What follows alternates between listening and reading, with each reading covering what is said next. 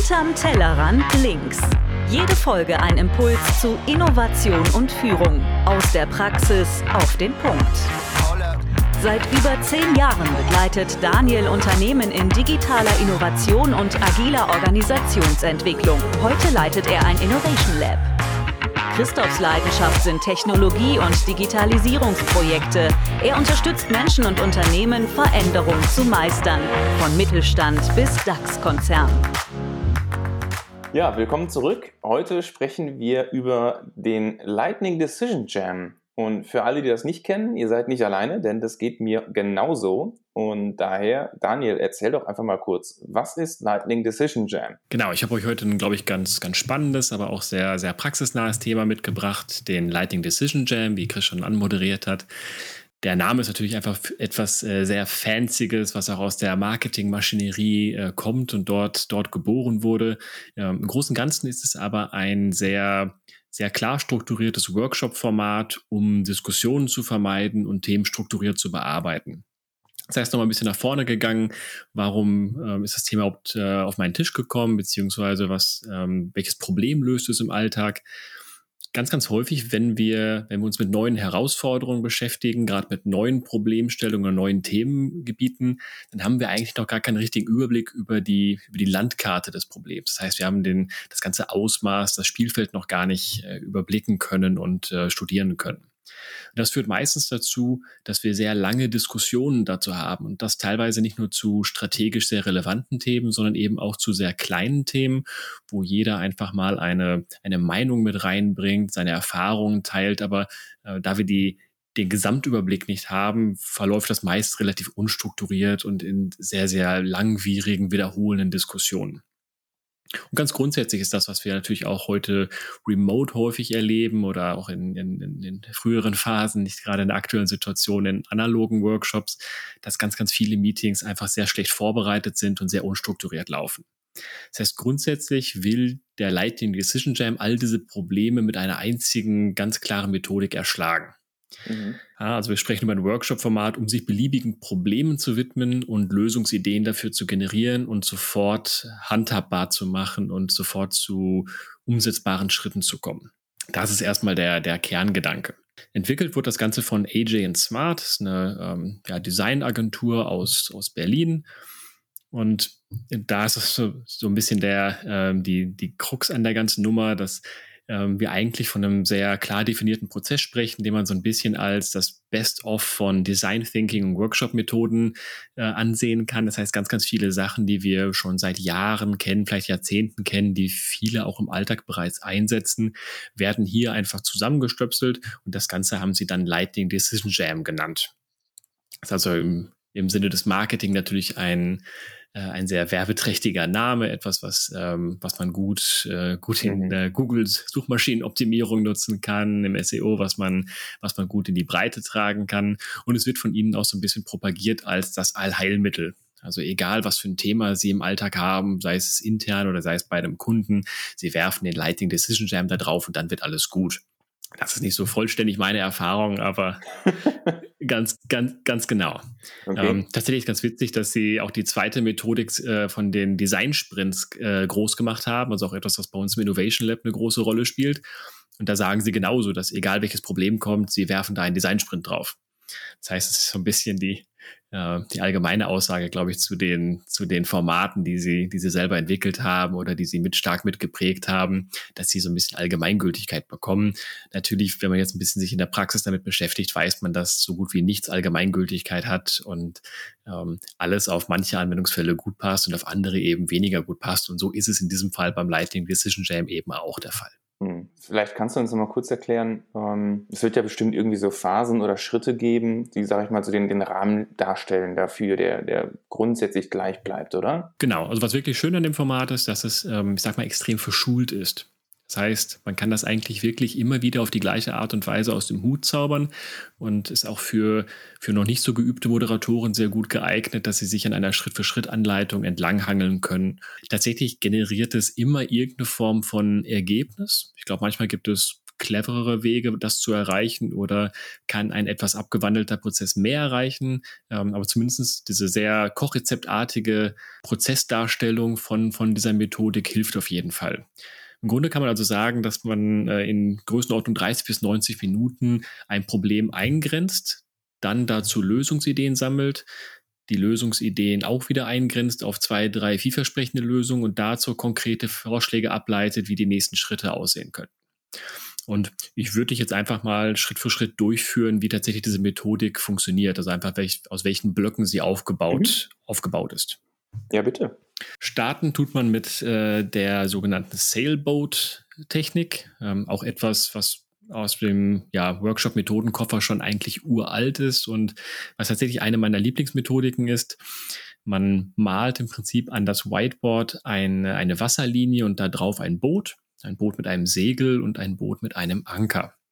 Und alles, was über der äh, Wasserlinie passiert, also der Wind, der in die Segel reinbläst, ist das, was das Projekt oder das, das Vorhaben, die Herausforderung nach vorne treibt, was also gut läuft. Und all das, was unten am Anker dranhängt, das sind die Themen, die schlecht laufen. Letztendlich kann man es auch einfach in das Whiteboard in zwei Teile teilen und sagen, man hat oben die grünen Post-its und unten die roten Post-its. Ähm, mit der Visualisierung eines Bootes hat das natürlich noch mal ein bisschen was Nettes. Ist am Ende, gerade wenn man das aber relativ häufig im gleichen Team durchführt, natürlich dann Effekthascherei und hat jetzt nicht mal den, den Riesenmehrwert. Mhm. Aber da, daher kommt der Name der vom, vom Sailboat, vom, vom Segelboot. Und damit startet das Ganze. Das heißt, wir nehmen uns die ersten zehn Minuten und überlegen einmal, was läuft gut und ähm, was läuft schlecht, beziehungsweise ganz bewusst erstmal darauf konzentrieren, was sind denn die positiven Faktoren. Vor allem, um ein bisschen Mindset äh, einzuordnen, einzunorden, dass man sich auch durchaus dem bewusst wird, was, was können wir denn eigentlich jetzt schon in dem Bereich und was haben wir vielleicht auch schon erreicht. Hm. Ja, das ist der einzige Moment in diesem ganzen Prozess, wo die Teilnehmer nicht nur Sachen aufschreiben auf Post-its, sondern diese tatsächlich auch selber vortragen. Das heißt, im, im alles in all dem, was danach passiert, schreiben die Teilnehmer ihre, ihre Gedanken auf, dürfen sie aber selber nicht mehr vorstellen. Aber da komme ich gleich nochmal zu. Das heißt, hier haben wir etwa, gibt den Teilnehmern fünf Minuten Zeit, alles aufzuschreiben, was gut läuft, ein Thema pro, pro Post-it. Dann bringt jeder es einzeln an die Wand und sagt kurz, was er, was er quasi aufgeschrieben hat. Ja, mit den Post-its machen wir aber nichts Besonderes. Das ist wirklich nur, um so ein bisschen einen Pack anzukriegen. Okay, das fühlt sich jetzt gerade so ein bisschen wie so eine Retrospektive an. Also. Tatsächlich ist es auch ähm, im, im Gesamtvorgehen etwas, was sich tatsächlich gut für eine Retrospektive eignet. Also dieses Format kann man eins zu eins für eine gute Scrum-Retrospektive zum Beispiel benutzen und ist auch sehr nah an dem, was ganz viele Scrum Master in einer Retrospektive typischerweise tun. Mhm. Das heißt, da sind wir gar nicht so weit entfernt. Ich glaube, das ist am Ende etwas, äh, am Ende des Prozesses etwas lösungsorientierter. Aber der Grundgedanke, was läuft gut, was lief schlecht, ähm, ist natürlich einfach in jedem Postmortem, in jeder Retrospektive eigentlich ein fester Bestandteil. Und so startet auch dieser Prozess. Okay. Das heißt, von da gehen wir in die nächste Fragestellung, die logischerweise heißt, was läuft denn schlecht oder andersrum, welche Probleme in dem gewählten Themenfeld kennen wir bisher? Dafür gibt es nur fünf Minuten. Das heißt, alles ist also ein bisschen auf, auf, äh, auf Timeboxen getrimmt, auf sehr kurze Timeboxen, auf Schnelligkeit, äh, eben um so ein bisschen die, das Momentum zu nutzen und eben nicht in lange Diskussionen zu, abzudriften. Das heißt, in fünf Minuten schreibt jeder die Probleme auf einzelne Post-its, dann werden die einfach an die Wand gebracht, aber sie werden zu dem Zeitpunkt nicht vorgestellt, sie werden nicht diskutiert, sie werden nicht mal vorgelesen.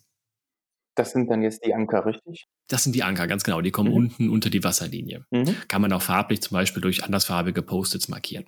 Und hier wird so das, das erst Wichtige deutlich, was der Moderator zu leisten hat. Er muss den Teilnehmern immer wieder klar machen, dass sie möglichst leserlich schreiben sollen und vor allem auch nicht nur mit einzelnen Stichworten agieren können, sondern es so ausführlich schreiben müssen, dass es zwar immer noch auf ein Post-it passt, aber ausreichend verständlich ist. Und das ist etwas, was viele Teams, glaube ich, erst lernen müssen, weil sie gewohnt sind, einfach ein Stichwort auf ein Poster zu schreiben und danach äh, in fünf mhm. Minuten Monolog das ganze Thema nochmal auf der Tonspur zu unterfüttern. Und vielleicht auch nochmal einen schönen Schreibkurs machen.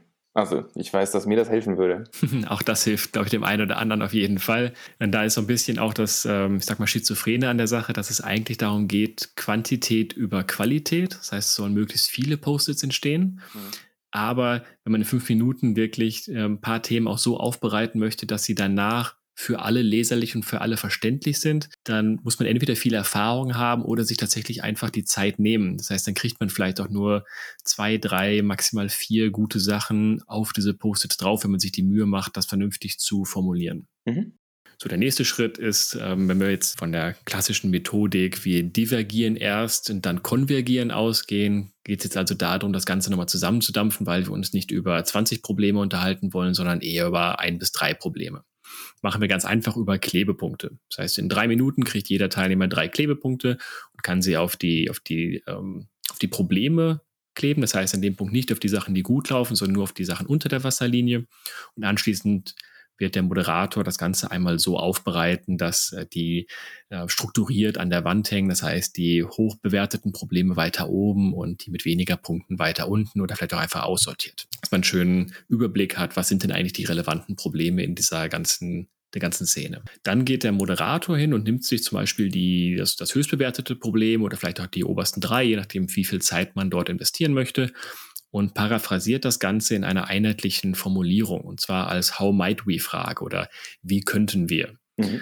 Das ist äh, wahrscheinlich vielen bekannt, auch in eines der äh, bekannteren Mittel aus dem Design Thinking und hilft natürlich, das Ganze einfach einheitlich zu machen und auch nochmal als, äh, als Frage und als Herausforderung zu formulieren, was den Lösungsraum wieder ein bisschen breiter aufstellt. Mhm. Von der Problemdiskussion gehen wir dann in die Generierung von Ideen. Auch ganz pragmatisch, äh, fünf Minuten Zeit. Jeder schreibt auf die Post-its alle Ideen, die er hat, um dieses gewählte Problem zu lösen. Die Ideen werden wieder mit Klebepunkten bewertet. Auch das dauert fünf Minuten. Die Ideen werden auch wieder nicht vorgestellt oder vorgelesen. Sie müssen also auch wieder für sich selber stehen. Mhm. Und danach wird das Ganze nochmal, also nachdem was mit Klebepunkten schon aussortiert wurde, werden die Top-Lösungen noch einmal bewertet. Und zwar auf der Effort Impact Matrix oder auf der Aufwand- und Auswirkungsmatrix. Das heißt, ein Koordinatensystem startet links unten. Je höher es geht, desto mehr Impact hat das Ganze auf das zu lösende Problem. Und je weiter es nach rechts geht, desto höher ist der Aufwand, das zu erreichen. Heißt, oben links wären Quick Wins. Richtig? Ganz genau, ganz genau. Also jeder Quadrant kann man quasi sagen, hat seine eigene Funktion. Oben links sind die Sachen, die man auf jeden Fall sofort tun sollte. Hoher Impact, weniger äh, kleiner Aufwand. Oben rechts sind eher Projekte. Ne, großer Aufwand, großer Impact. Uh, unten rechts kann man sich komplett klemmen. Hoher Aufwand, wenig Impact sollte man gar nicht tun. Ähm, unten links kleiner Impact, kleiner Aufwand sind so Sachen, die kann man nochmal jemandem als To-Do mitgeben, aber die lohnen sich jetzt nicht in der großen Runde weiter zu verfolgen. So kann man es vielleicht ganz grundsätzlich einordnen. Mhm. Von der Moderation her ist das der deutlich spannendere Teil an dem Ganzen für, für den Moderator. Das heißt, hier muss er sehr, sehr aktiv werden und aus den Teilnehmern rauskitzeln, wo sehen sie denn etwas. Und hier entstehen auch natur, naturgemäß ein paar Diskussionen, die in dem ähm, Vorgehen, was äh, wir vorher verfolgt haben, eigentlich äh, sehr stark unterdrückt wurden durch die Methodik mit äh, Note and Vote, also Notizen schreiben und dann einfach nur Klebepunkte kleben. Mhm. Das heißt, was der Moderator typischerweise tut, ist, er nimmt sich die, die erste Lösung, die eine hohe Punktzahl erreicht hat, und hält sie erstmal in die Mitte von der, äh, von der Skala und beginnt dann mit einer Achse zum Beispiel einfach zu fragen, wie hoch seht ihr denn hierbei die, den Impact, die Auswirkung? Nachdem man es dort verortet hat, geht man in die andere, in die andere Richtung und überlegt sich, wie viel Aufwand wäre das. Die zweite und dritte Lösung wird dann halt in Relation zu der erstgewählten Lösung verortet. Mhm. Das ist ein bisschen hin und her, aber das sollte typischerweise nicht mehr als zehn Minuten dauern. Für die Lösungen, die eben in dem Quadranten links oben, also hoher Impact, äh, niedriger Aufwand gelandet sind, vergibt man jetzt eine Verantwortung. Also einer von den Teilnehmern nimmt sich dieses Thema und kann das zum Beispiel bis zum nächsten Regeltermin wieder aufbereiten. Und wir überlegen aber gemeinsam in der Gruppe, was sind die nächsten drei kleinsten Schritte, um dieses Thema zu validieren. Also um rauszukriegen, ist das die richtige Lösung? Es müssen also nicht die drei Schritte sein, die notwendig sind, um diese Lösung vollständig zu implementieren, aber zumindest um dann Pack anzukriegen, um erste Erfahrungen damit zu sammeln. Und das sollte auch so kleinschrittig sein, dass es möglichst, äh, möglichst bis zum nächsten Termin oder ich sage innerhalb von ein oder zwei Wochen dann auch umsetzbar ist, um dann eben das nächste nötige Feedback zu haben, war es die richtige Lösung oder sollten wir eine andere angehen. Das könnte zum Beispiel, wenn ich äh, an, an ein neues Feature bei einem Produkt denke, ein erster Prototyp sein, den wir mal mit einem potenziellen User oder vielleicht auch ein paar Usern ähm, validiert haben. Richtig? Genau, also da werden die drei Schritte vielleicht mit, äh, mit Vertrieb zusammensitzen und die Anforderungen einmal aufschreiben, kurzen Prototyp mit unserem UX-Designer machen und diesen Prototyp drei Kunden zeigen. Das könnte mhm. so ein Drei-Schritt-Plan dafür sein. Mhm. Okay. So in dem Prozess kann man jetzt, also den Gesamtprozess des Lighting Decision Jams kann man jetzt nochmal wiederholen, um zum Beispiel das mit mehr Lösungen für das gleiche Problem zu machen, um da ein bisschen in die Breite zu gehen und mehr Sachen auszuprobieren oder um sich das nächstwichtigere Problem zu nehmen und diesen Prozess der Lösungsfindung und der Lösungsbewertung nochmal zu durchlaufen. Okay. Aber das kann halt deswegen irgendwas zwischen, ich sag mal realistisch gesehen, 45 Minuten und 90 Minuten oder zwei Stunden sein, je nachdem, wie häufig und wie, wie ausgiebig man das machen möchte. Ja, ich hatte ja eingangs schon gesagt, dass es sich für mich so ein bisschen wie eine, wie eine Retro anfühlt. Also wir gucken uns an, was läuft mhm. gut, was läuft nicht so gut, beispielsweise in der Zusammenarbeit. Jetzt habe ich das aber auch so verstanden, dass sich die Methodik grundsätzlich ja auch für andere Arten von Entscheidungen eignet. Also nicht nur, wie verbessern wir unsere Zusammenarbeit. Ich denke jetzt gerade zum Beispiel an ähm, ein, ein neues Feature, das der Vertrieb halt eben in unserem Produkt haben möchte, weil er sagt, die Kunden brauchen das. Vielleicht kannst du ja nochmal kurz erzählen, wie aus deiner Erfahrung sich das dann anders aufbaut oder vielleicht auch, wie sich die, die Sailboat-Technik am Anfang etwas ändert, weil die Fragestellung, was läuft gut, was läuft nicht so gut, also wie lässt sich das dann auf so eine, so eine Produktfunktionsanfrage über, übertragen? Ja, ich glaube tatsächlich, dass es nicht eine Methodik ist, die für tatsächlich alles funktioniert. Also das, das was AJ Smart zwar so ein bisschen propagiert, ähm, ist aber einfach viel Marketing aus meiner Sicht. Es eignet sich tatsächlich gut für, für Retrospektiven, also wo es tatsächlich darum geht, was lief eben gut, was lief schlecht und natürlich um ganz klare Herausforderungen im Alltag, aber eher unkritische Herausforderungen anzugehen. Also ein paar Beispiele aus dem Alltag, wo ich es auch genutzt habe, sind, ähm, wie könnten wir unser Büro interessanter für Bewerber gestalten? Oder wie können wir remote die Teamstimmung hochhalten? Was können wir beim nächsten Teamevent tun? Wie können wir unser Essensbereich Corona-konform gestalten? Wie gestalten wir den nächsten Messeauftritt interessanter? Das sind so typische Fragestellungen, die man, glaube ich, damit ganz gut beackern kann. Aus meiner Sicht ist es nicht das richtige Format, um Produktfeatures zu generieren oder tatsächlich in, in UX-Studien, in UX-Probleme rein zu, reinzutauchen. Dafür eignet sich aus meiner Sicht etwas weniger. Natürlich kann man sich einzelne Sachen da rausgreifen und wenn man das Ganze jetzt mal ganz nüchtern betrachtet, dann ist es ja auch, wir, wir schreiben Post-its, bewerten die, wählen dadurch ein Post-it aus, schreiben nochmal welche für Lösungen und bewerten die wieder und dann überlegen wir, ja, wie gehen wir jetzt damit, damit weiter? Also es ist jetzt ein sehr universelles Format, was man natürlich in, in diesen kleinschrittigen Teilmethodiken fast überall mit, mit reindrücken kann und in fast jedem Workshop sicherlich auch mal, mal genutzt hat. In ganz konkret dem Format, wie es dort abgebildet ist oder wie ich es gerade vorgestellt habe, eignet sich es halt gerade für diese Ad-Hoc-Fragestellungen und diese sehr handhabbaren Probleme. Also da, wo es nicht in wirklich einen strategischen und kritischen Bereich reingeht oder wo extrem komplexe Themen aufbereitet werden sollen.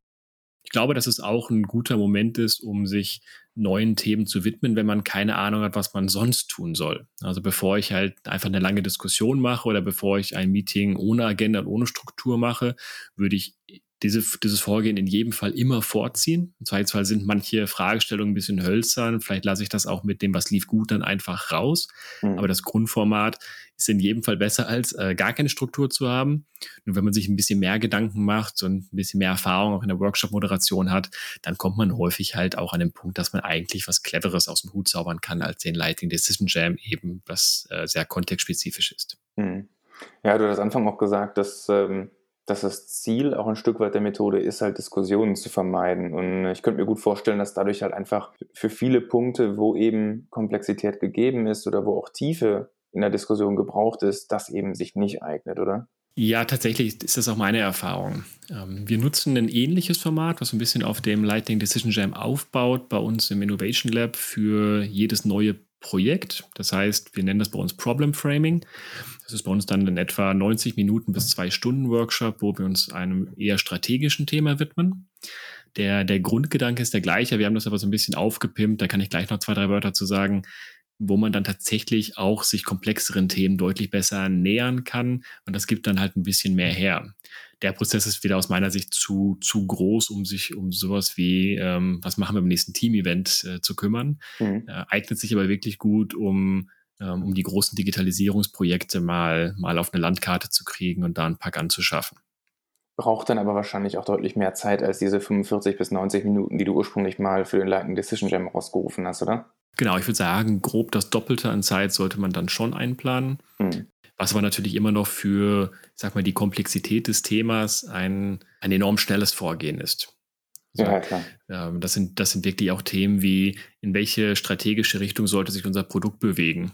Und da innerhalb von, von 90 Minuten oder von zwei Stunden sowohl einen guten Überblick über die Probleme als auch über die möglichen Lösungen zu erlangen, über Annahmen, die getroffen wurden, über Sorgen, die mitgetragen werden, Wissen zu generieren, sich über die Persona zu unterhalten und das Ganze zu, zu verdichten zu einer, äh, zu einer Auftragsklärung. Das ist 90 Minuten schon, schon eher fix und ist ein Prozess, der bei vielen Unternehmen halt eigentlich Wochen dauert und Stunden bis tagelange Meetings erfordert. Mhm. Insofern damit erzeugen wir schon, schon zu Projektbeginn meistens relativ viel Begeisterung und viel Mehrwert, obwohl es für uns natürlich einfach nur ein Hilfsmittel ist, um den, den Kunden zu verstehen, was, in welcher Situation befindet er sich denn eigentlich. Hm.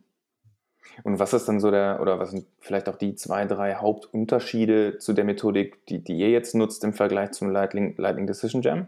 Also eine Mechanik zum Beispiel, die wir noch mit dazu gestöpselt haben, ist, dass wir einen, einen Entscheider definieren. Das heißt, äh, in diesem ganzen Prozess tatsächlich eine spezifische Rolle vorsehen auf Kundenseite oder auf, äh, auf Teamseite, der die Entscheidungshoheit hat. Das heißt, immer wenn tatsächlich Diskussionen auftauchen und wenn eine Entscheidung gefällt werden muss, dann tut das der Entscheider. Mhm. Wenn man das nicht macht, dann hat man eine deutlich höhere Gefahr, sich in Diskussionen zu verlieren oder als Moderator einzugreifen und einen Cut zu machen und eine Entscheidung zu treffen. Mhm. Und das ist eigentlich nicht die Aufgabe eines Moderators. Das fühlt sich manchmal ein bisschen falsch an, gerade eben, wenn es nicht in-house ist, sondern mit einem externen zusammen. Ja, dann finde ich es etwas vermessen als Moderator, den den nächsten Weg äh, vorzugeben. Das mag noch bei was Trivialem funktionieren, aber spätestens bei einem strategisch relevanten Thema funktioniert das nicht mehr. Mhm. Also das ist so, ein, so, ein, so, eine kleine Zugabe, die wir gemacht haben die wir auch dann halt an verschiedenen Stellen im Prozess abfragen. Also zum Beispiel ist der Entscheider die einzige Instanz, die sich ganz klar äh, aussucht, welche konkrete Fragestellung wollen wir, wollen wir beackern. Äh, wird unterstützt durch das Voting, was wir auch im Originalprozess haben, also mit Klebepunkten. Mhm. Aber am Ende entscheidet nicht einfach nur die Summe der Klebepunkte, sondern das äh, ist nur der Informationskanal für den Entscheider, der dann selbstständig etwas wählt. Und das kann auch äh, etwas sein, was nicht so viele Punkte bekommen hat, wenn er das sinnvoll begründen kann. Dann der für mich Kerne, also zwei, drei Kleinigkeiten, die wir natürlich daran geändert haben. Ähm, das ist aber jetzt nicht so super relevant. Der für mich wichtigste Punkt ist, dass wir einerseits Erfahrung und Wissen zu dem Thema nochmal abfragen. Das heißt, nachdem wir das Problem ausgewählt haben, gehen wir nicht direkt in die Lösungsfindung, sondern schreiben erstmal in so einer Art Brainwriting alles auf, was die Teilnehmer zu dem Thema an Informationen haben. Da mache ich typischerweise vier Quadranten. Ich stelle das Problem in die Mitte und dann frage ich, wer hat das Problem, wann tritt das Problem auf, wie merke ich, dass ich das Problem habe und warum lohnt es sich, das zu lösen? Das sind so meine typischen vier Fragen, wozu ich dann die Teilnehmer bitte, einfach alle Informationen dort einzusortieren. Mhm. Das gibt schon meistens nochmal ein bisschen mehr Fleisch an den Knochen als im Originalprozess. Und dann, nachdem ich in die Lösungsfindung gegangen bin, kommt für mich eigentlich der, der relevanteste Aspekt da rein, dass ich mir nochmal Gedanken mache über die Annahmen, auf dem all das basiert, was wir gerade besprochen haben. Hm. Das heißt, ähm, wenn ich zum Beispiel das Problem ausgewählt habe, gehen wir gerade das Thema Corona und, äh, und Remote Work an, dann habe ich vielleicht das Problem genommen, die Mitarbeiter fühlen sich unproduktiv im Homeoffice. Also die Frage ist, ist das de facto so? Also habe ich jetzt eine eine interne Studie gemacht und von 80 Prozent der Leuten habe ich schriftlich die Rückmeldung bekommen, sie fühlen sich unproduktiv, das ist ein relevantes Problem. Oder ist das mein persönlicher Eindruck, den habe ich aber gar nicht validiert? Mhm. Und dieser Gedanke, den, das zuzulassen und einmal genau darüber nachzudenken, auf welchen Fakten basieren wir das Ganze und was sind nur Bauchgefühle? Mhm. Und dann auch diese Annahmen zu, zu bewerten, im Sinne von, wie kritisch sind sie, wenn, mhm. sie, äh, wenn sie falsch sind? In der einen Dimension, auf der anderen Dimension, wie sicher bin ich mir dabei? Und da kommen immer wieder ein paar Annahmen heraus, die fatal wären, wenn, äh, wenn sie nicht so wären, wie wir gedacht haben, wo wir aber eigentlich uns ziemlich unsicher sind, äh, wenn wir genau darüber nachdenken. Mhm. Und das ist etwas, das, das muss ich natürlich im weiteren Projektverlauf auf dem Schirm haben. Und da wäre für mich auch der nächste Schritt gar nicht so sehr eine, eine dieser Lösungen auszuprobieren, sondern vor allem eine dieser Annahmen, die kritisch waren, zu hinterfragen. Mhm.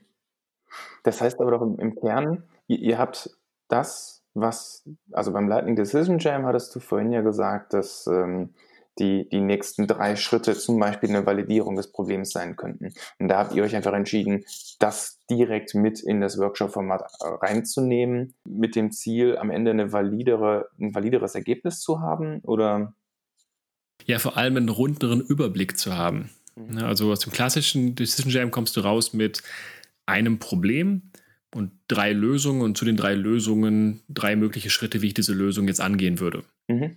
So, und äh, in unserem Prozess ist es so, dass dazu noch kommt eine Auflistung an Annahmen, äh, sortiert nach der, wie, wie kritisch sie sind und wie, äh, wie sicher sie sind. Mhm. Äh, da kommt eine Liste an bewerteten Sorgen bei rum, die den Teamteilnehmern äh, wichtig sind, die nicht unter den Tisch fallen sollten mhm. und halt eben eine ganze Menge Infos, die unterwegs gesammelt wurden, die, äh, ich sag mal, im klassischen Prozess eigentlich nicht strukturiert abgefragt werden. Und das ist eigentlich ein etwas ja, breiteres Vorgehen und eignet sich damit auch für komplexere Themen, ähm, um dort einen Pack anzukriegen. Okay. Also ich, ich nehme jetzt am Ende einfach mit, wenn es komplexer wird, sollte ich mir die Zeit nehmen, Annahmen aufzuschreiben und zu validieren und dann vielleicht eher die Methodik wählen oder eine ähnliche Methodik wählen, wie, wie du sie jetzt zuletzt beschrieben hast, wenn es darum geht, für ein weniger komplexes Thema einfach schnell verschiedene Lösungsoptionen zu sammeln, abzustimmen und, und dann nächste Schritte zu gehen ähm, kann ich mich auch sehr gut auf den, auf den etwas kürzeren, normalen Lightning Decision Jam konzentrieren. Ja, absolut. Perfekt zusammengefasst. Prima. Tatsächlich, falls diese etwas äh, ausge, ausgefeiltere Version, diese größere Version relevant ist, es gibt bei, bei uns im Innovation Lab im Blog einen Artikel dazu, der das komplett beschreibt, ähm, sogar inklusive einer, einer Plug-and-Play-Mural-Vorlage, wenn man das also mal ausprobieren möchte, kann man, kann man da einfach noch ein bisschen, ein bisschen mehr Infos erfahren. Und der Lighting Decision Jam selber ist auch extrem gut dokumentiert durch AJ Smart. Ähm, also gerade wenn man einfach nur LD, LDJ sucht bei Google, wird man sofort Dutzende Blogartikel und Videos finden. Das ist auf YouTube gut dokumentiert. Hm. Ähm, also da lohnt es sich auch nochmal reinzusteigen. Da hast du mir meine Frage vorweggenommen. Dann äh, stelle ich noch eine andere Frage. So, wenn ich Gerne. jetzt das erste Mal den Lightning Decision Jam in der klassischen Form ähm, umsetzen möchte, was, was wären so aus deiner Sicht die, die drei wichtigsten Dinge, auf die ich als Moderator achten sollte? Ich glaube, dass das Wichtigste ist tatsächlich die Teilnehmer A, zu motivieren, wie eben schon gesagt, deutlich und ausführlich genug zu schreiben, aber nicht zu ausführlich zu werden. Also die anzuleiten, wie schreibe ich ein gutes Post-it. Dafür lohnt es sich aus meiner Sicht auch ein paar themenspezifische Beispiele vorzubereiten. Soll natürlich nicht die Arbeit selber vorwegnehmen, aber dass man einfach mal zwei, drei Beispiele zeigen kann, das wird von euch erwartet. Das halte ich für extrem hilfreich in dem Bereich. Und sonst natürlich die Aufgabe des Moderators, vor allem Diskussionen zu steuern beziehungsweise zu unterbinden. Und äh, in diesem Format geht es ganz bewusst eher um das Unterbinden. Das heißt, da brauche ich natürlich auch das nötige Vertrauen seitens des Teams oder auch seitens des Auftraggebers, je nachdem, auf welcher, äh, welcher Ebene das stattfindet, ähm, um ihm sagen zu können, so hier in dem Schritt ist jetzt gerade mal Klappe halten, jetzt ist nichts mit Diskussion. Ähm, und äh, das einfach durchziehen.